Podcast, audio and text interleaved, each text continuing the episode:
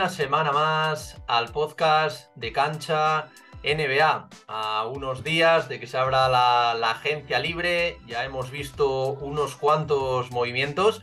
Y bueno, eh, hoy se pasa por aquí un viejo conocido ya del, canal, del, podcast, que ya, ya lo hizo el, año pasado. Él es eh, Sergio Rabinal. ¿Cómo, ¿Cómo estás, Sergio? ¿Qué tal? Muy buenas, Marcos. Bueno, encantado, ya sabes, de, eh, lo que me invitan, si tengo tiempo, eh, y poder cuadrarlo por mí, genial. Y un poco para explicar eh, todo el tema del CBA, del convenio colectivo, cómo afecta a la agencia libre y al mercado de traspasos. Bueno, el mercado de traspasos siempre hay, bueno, ya me entiendes, porque va a haber cambios muy notables y que van a cambiar, o sea, no va a ser una revolución, pero sí que modifica muchísimo tal y como conocemos la NBA a día de hoy.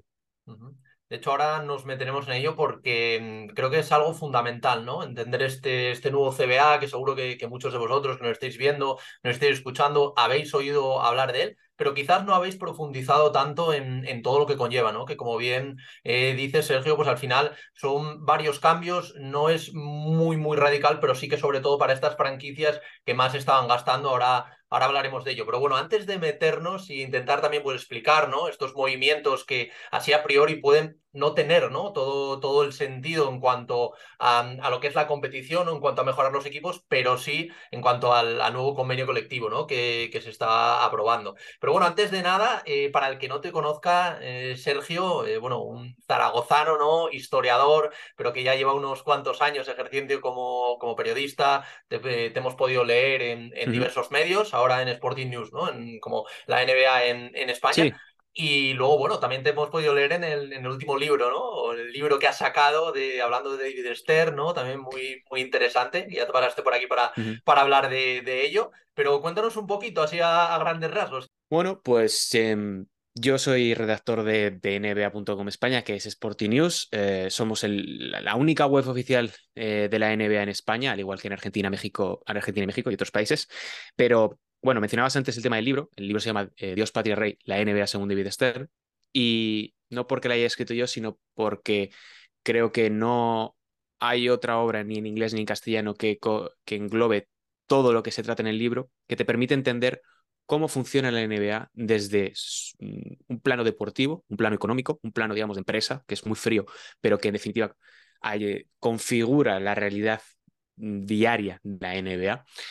Y a través de la figura de David Stern puedes entender qué hay cambios que se han producido ahora, por qué hay cambios que nunca se van a dar o se tendrán que dar dentro de mucho tiempo porque no se dan las condiciones que em, en el o ciertos eh, que hicieron imposible otras medidas, como por ejemplo en este caso actual que tenemos es el segundo apron del límite salarial que en definitiva es un hard cap, es un límite salarial duro y es una de las grandes eh, victorias, mm, no sé ya, y esto no sé, pero sé a quién afecta. Es decir, no sé si es una victoria del NBA como liga, si es una victoria de los eh, propietarios en, pero sí que sé que es una derrota de los jugadores, porque al final que los eh, equipos no tengan toda la capacidad para poder gastar todo lo que quieran, eh, repercute sobre los propios jugadores porque va a haber jugadores de menor nivel que van a tener que salir traspasados o van a tener que la propia franquicia no tiene el dinero eh, suficiente como para poder firmarles.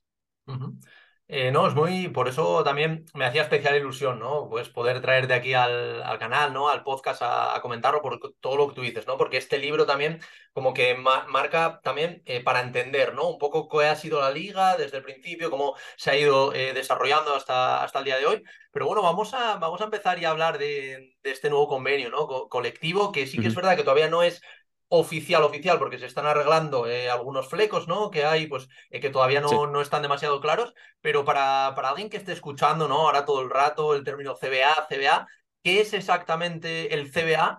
y cómo va a afectar, ¿no? De cara a tanto a esta temporada como a futuras temporadas, ¿no? Porque esta temporada, digamos, que va a ser un poquito también de transición, ¿no? Preparándonos para algo más duro en las siguientes. Sí.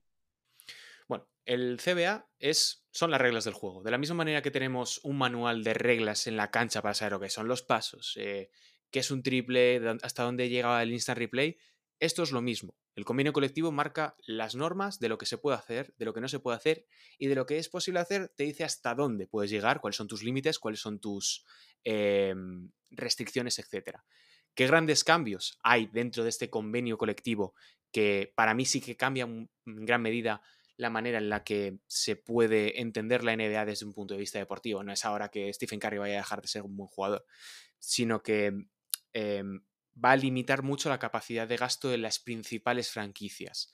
Es decir, para que tú tengas un super equipo como van a ser los Phoenix Suns, vas a tener que poner muchísima pasta para em, pagar los impuestos y no solo eso, sino que vas a tener limitaciones a la hora de poder moverte o poder mantener el equipo. Es decir, que se te va a hacer mucho más complicado. No te lo prohíben, pero sí que te lo hacen más difícil. Lo primero es un segundo límite salarial dentro del impuesto de lujo, que asciende a 189 millones, más o menos. Es decir, ¿tú puedes superar esa cifra? Sí, pero vas a tener que estar pagando mucho.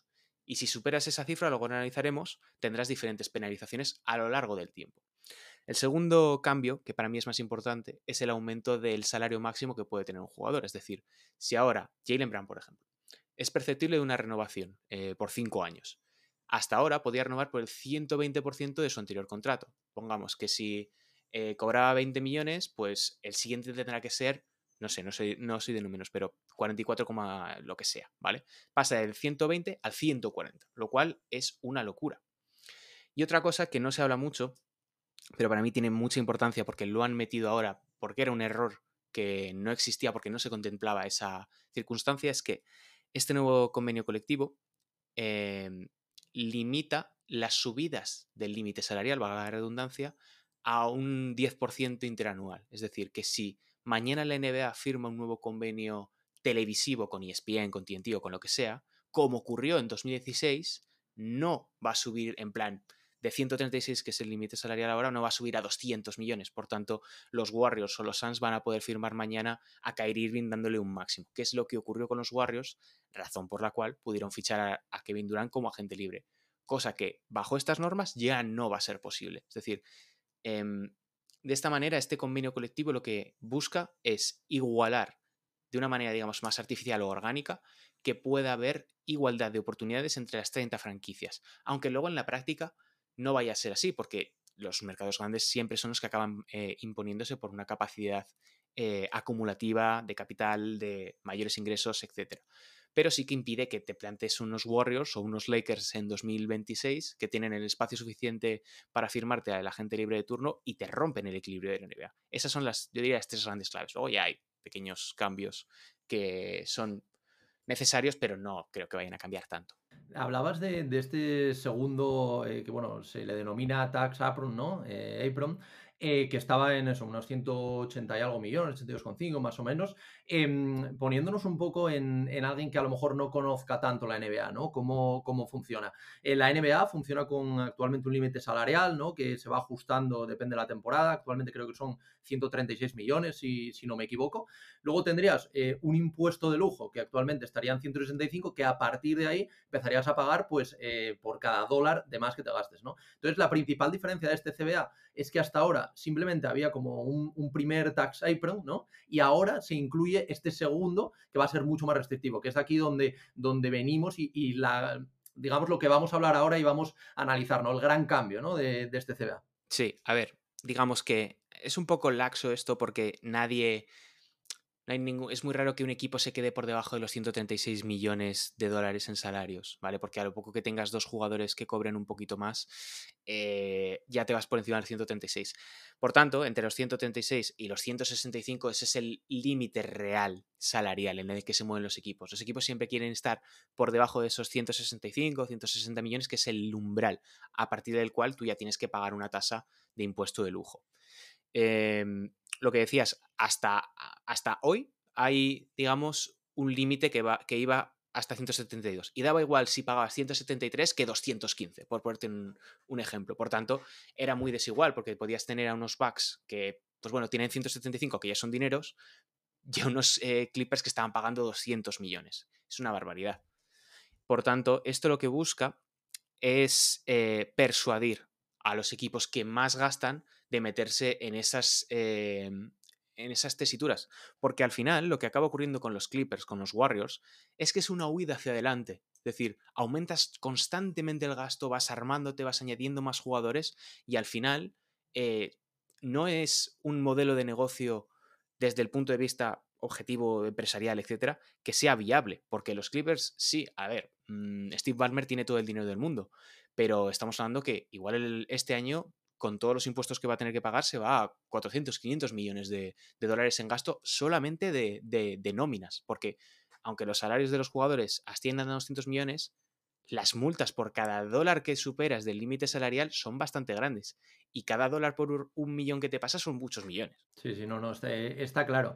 Entonces vamos, si te parece ahora, Sergio, a, entrar a profundizar en este, mm, en este vamos, en, lo que diferencia, ¿no? En el, en el, CBA, en este, en este segundo Apron, ¿no? Que, se le llama, porque luego al final es lo que tú decías, sí que es verdad que tenía cosas también, como creo que había un aumento de los contratos two-way, ¿no? Que pasan de, de dos a, a tres, de, bueno, estos, estos jugadores estos, jugadores de la Liga de Desarrollo, eso es, que, también es un cambio importante.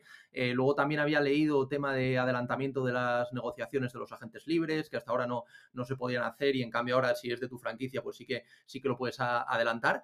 Pero, como tú bien apuntabas antes, el cambio principal está en este, en este segundo EPRO, ¿no? En esta segunda tasa que va a estar eso, pues un poco por encima de los, de los 180 millones. Y sí que me gustaría que nos explicases un poco qué, qué va a pasar, ¿no? Con estos equipos que, que pasen, nunca mejor dicho, pues este, este límite, ¿no? Que al final es lo que tú dices, ¿no? Pues pretende eh, controlar a, gente como Balmer, ¿no? Que al final les da igual gastarse 500 millones y esto eh, intenta un poco, pues, pues reducir estos súper, súper equipos y estos, sobre todo, propietarios que les da igual completamente gastarse el dinero porque lo tienen por castigo, ¿no? Prácticamente.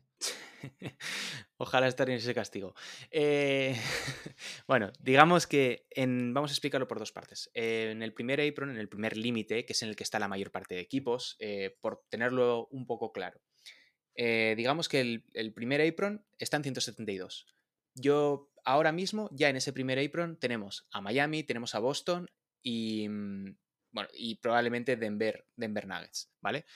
Por tanto, ¿qué les va a pasar a estos equipos? A Denver, a Boston y a Denver. A Denver, a Boston, a Denver, a Boston y a Miami. Que no van a poder firmar a jugadores eh, en buyout. Es decir, que cortan mañana a LeBron James, Miami no lo puede firmar porque cobra más de cierta cantidad.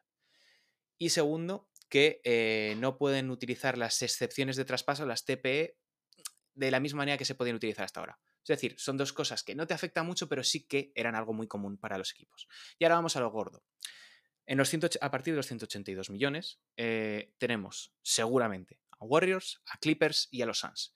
¿Qué les va a pasar ya a partir del 1 de julio? Lo primero que no pueden utilizar, su excepción de nivel medio, es decir, la excepción salarial de 12,5 millones que se ha utilizado, por ejemplo, eh, para firmar a Dante Di Vincenzo, que la puedes partir y no darle los 12 millones, pero eh, esa excepción ya los Warriors no podrían el año pasado haber fichado a Dante Di Vincenzo.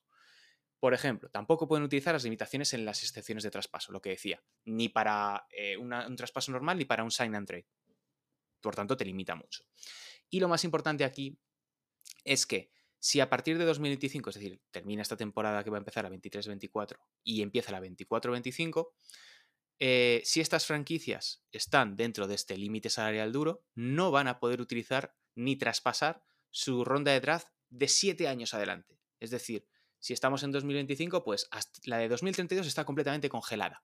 ¿Eso qué significa? Que un equipo no puede eh, enviar su ronda de draft de primera ronda de dentro de siete años para conseguir a un Bradley Bill. Están completamente limitados. Eso que decía es para restringirles. Em, luego, lo, si quieres, lo comentamos, pero a futuro es muy importante, que lo comentábamos antes, em, lo que han hecho los Warriors y lo que han hecho los Celtics no para este año, sino para el siguiente, con los traspasos de Jordan Poole, de Chris Paul y de, los, eh, y de Marcus Smart.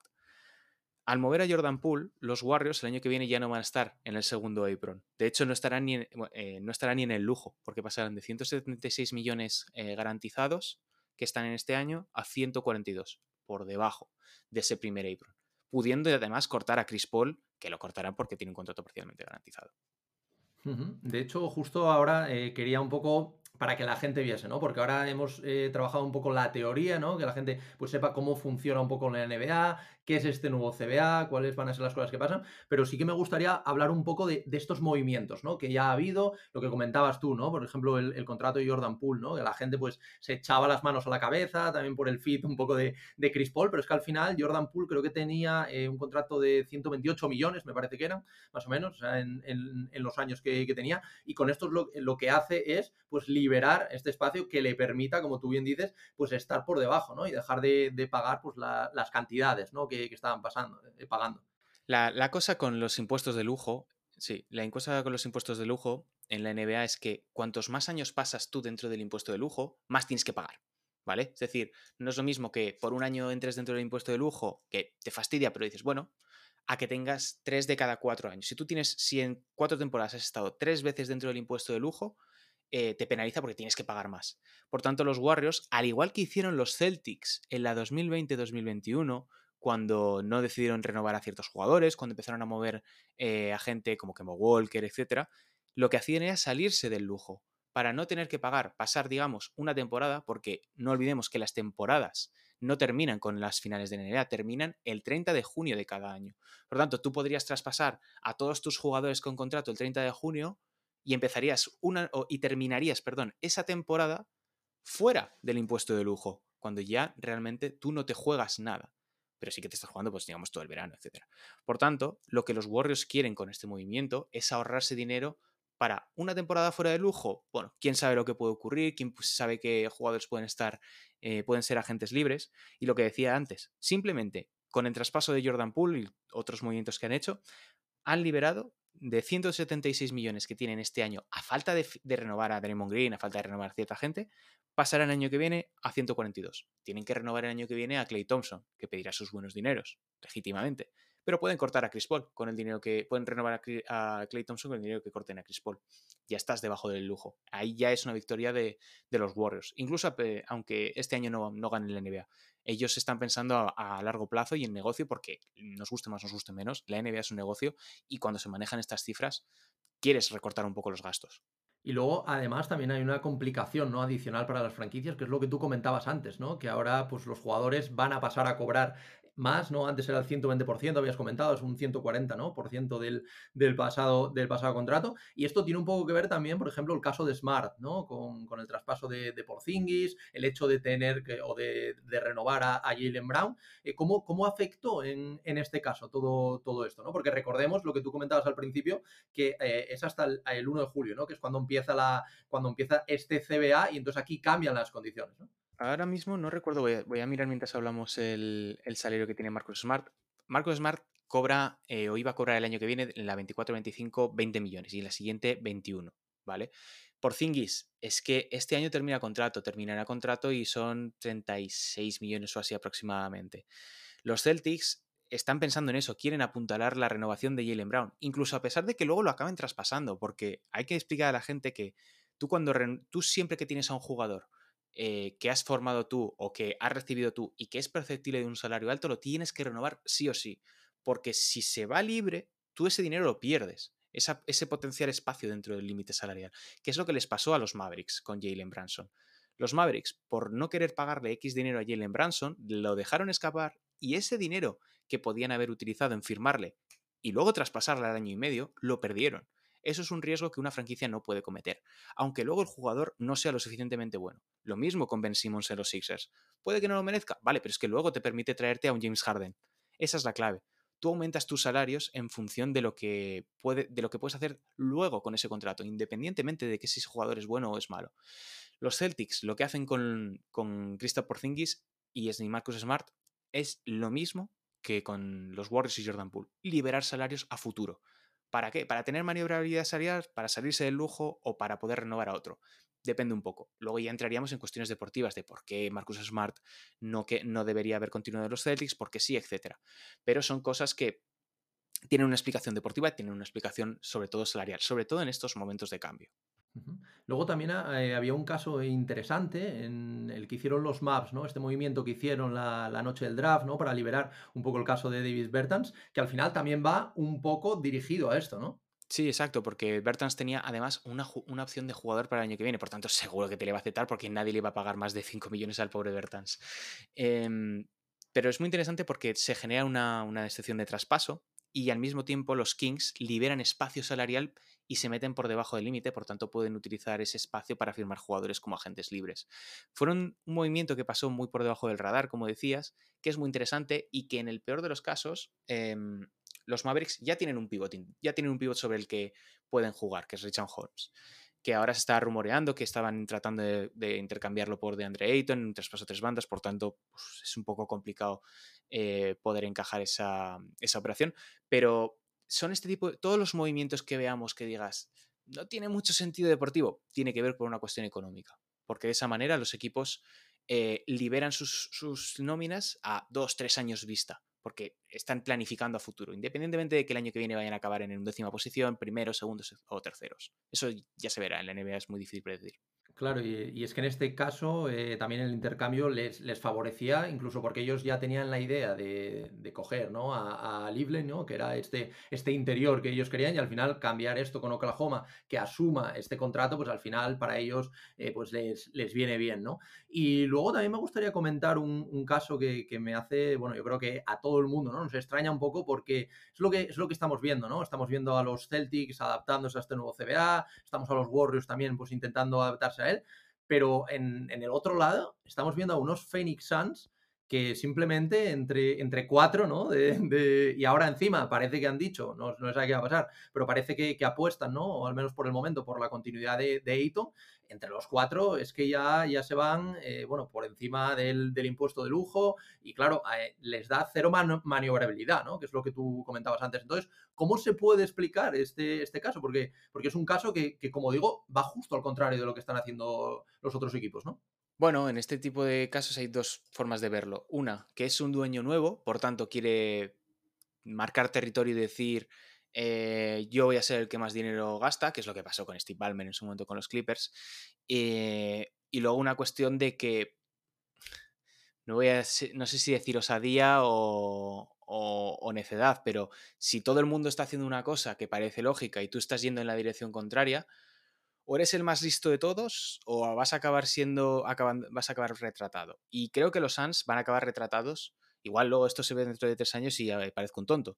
Pero eh, salarialmente confiar todo tu futuro a dos jugadores que son tan proclives a lesionarte, pero que independientemente en playoffs rinden muy bien, como son, eh, bueno, dos proclives son Kevin Durant y Bradley Beal en las sesiones, pero dos jugadores que rinden muy en playoffs son Kevin Durant y Devin Booker. No sabemos de, qué va a ser de Bradley Beal en playoffs, pero a mí no me parece una decisión inteligente. No me parece una decisión inteligente porque el dinero que va a cobrar Bradley Beal es completamente desmesurado para el nivel que tiene. No digo que sea malo, sino que no es coherente. Es como eh, Austin Reeves cobrando 1,8 millones o 1,2 eh, millones. No es coherente para el, valor, para, el, valor, real que tiene.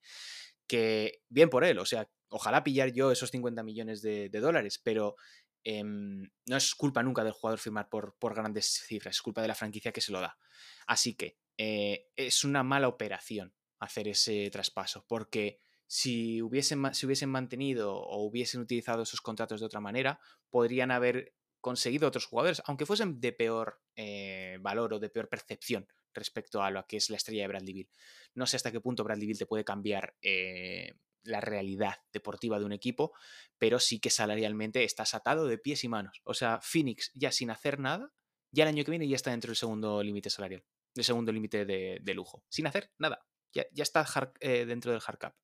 Claro, y eso te, te, limita y de hecho lo estamos viendo, ¿no? Bueno, lo vemos esta, esta temporada en el caso de los Nuggets, al final también necesitas secundarios, ¿no? Jugadores de rol, como el caso de Bruce Brown, ¿no? Por, por ejemplo, KCP. Y claro, este perfil falta, ¿no? En, los Suns, evidentemente tienes todos los puntos que quieras, porque tienes a Kevin Durant, tienes a Bradley y tienes a, a, Devin Booker. Veremos también eh, ¿no? Que, a ver cómo, cómo lo gestiona, ¿no? Eh, eh, Frank Vogel, que, que, bueno, parece que siempre ha sido de, de, jugadores altos, entonces veremos a ver cómo, cómo le hace jugar pero yo sinceramente pensé que lo iban a traspasar un poco por esto, ¿no? Por coger varias, varias piezas que pudieran ayudar, ¿no? Pero por lo que hemos leído los últimos días, parece que finalmente, o, es lo que, lo que se puede leer, van a confiar en él, ¿no?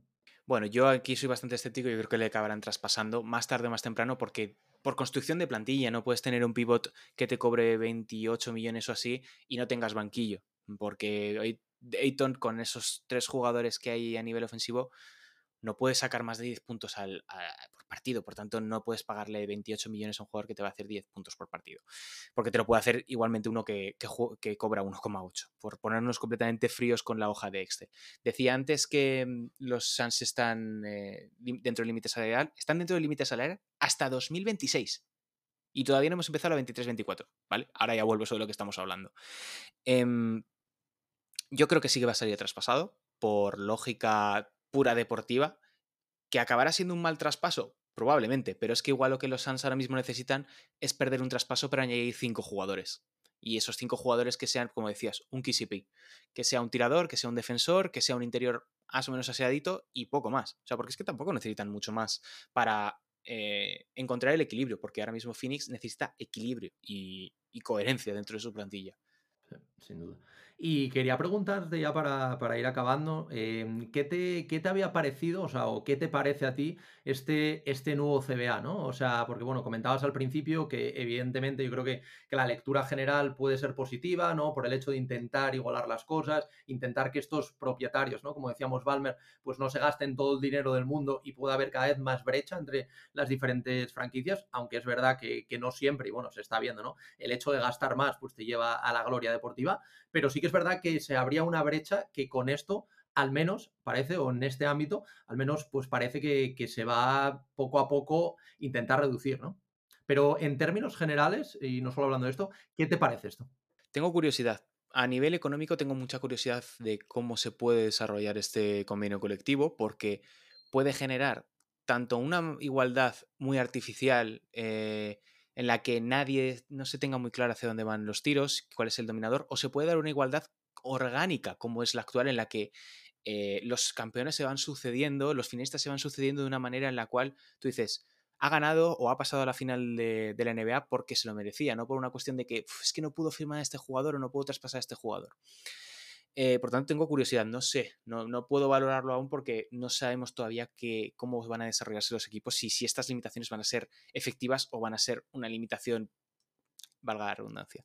Sí que es positivo eh, el hecho de que se aumenten los eh, contratos two-way, que se aumenten las excepciones de nivel medio, porque eso repercute sobre la clase media de la NBA, que son la gran mayoría de los jugadores, ¿vale? Los jugadores en la NBA, no, la mayor parte no cobran 40 millones, cobran 10, 5, 7 como mucho. Por tanto, que se suban estas cosas es positivo. Y tengo dudas respecto a otra cosa que tiene que ver con el CBA, pero que ahora evidentemente no se habla, y es el torneo este de temporada. A mí me parece un error mayúsculo meter un torneo dentro de temporada, no me parece algo que necesite la NBA para absolutamente nada. Creo que es eh, un intento, vamos a llamarlo eh, vamos a decirlo de esta manera, de replicar esta lógica de la Kings League, salvando mucho las distancias, de que constantemente tienes que dar contenido, como si la NBA no te produjese ya contenido de por sí. La NBA está muy marcado sus tiempos, etc. Por tanto, a mí un torneo de temporada me parece una, me parece una absurdez. ¿Funcionará? Probablemente funcione, pero al igual que se ve en otras, en otras competiciones, meter cosas nuevas por meter cosas nuevas lo único que genera es desazón, desidentificación de, la gente con, el producto y al final lo, devalúa. Así que ese es, digamos, mi único punto negativo. Y luego otro punto positivo que hay que destacar es que se despenaliza el uso de los cannabinoides, tanto de la marihuana convencional como del CBD eh, deportivo, el, del CBD en términos deportivos, que es positivo. Eh, lo primero porque quita ya una venda evidente de que los jugadores y todas las personas, o la gran mayoría de las personas, consumen drogas de manera recreativa.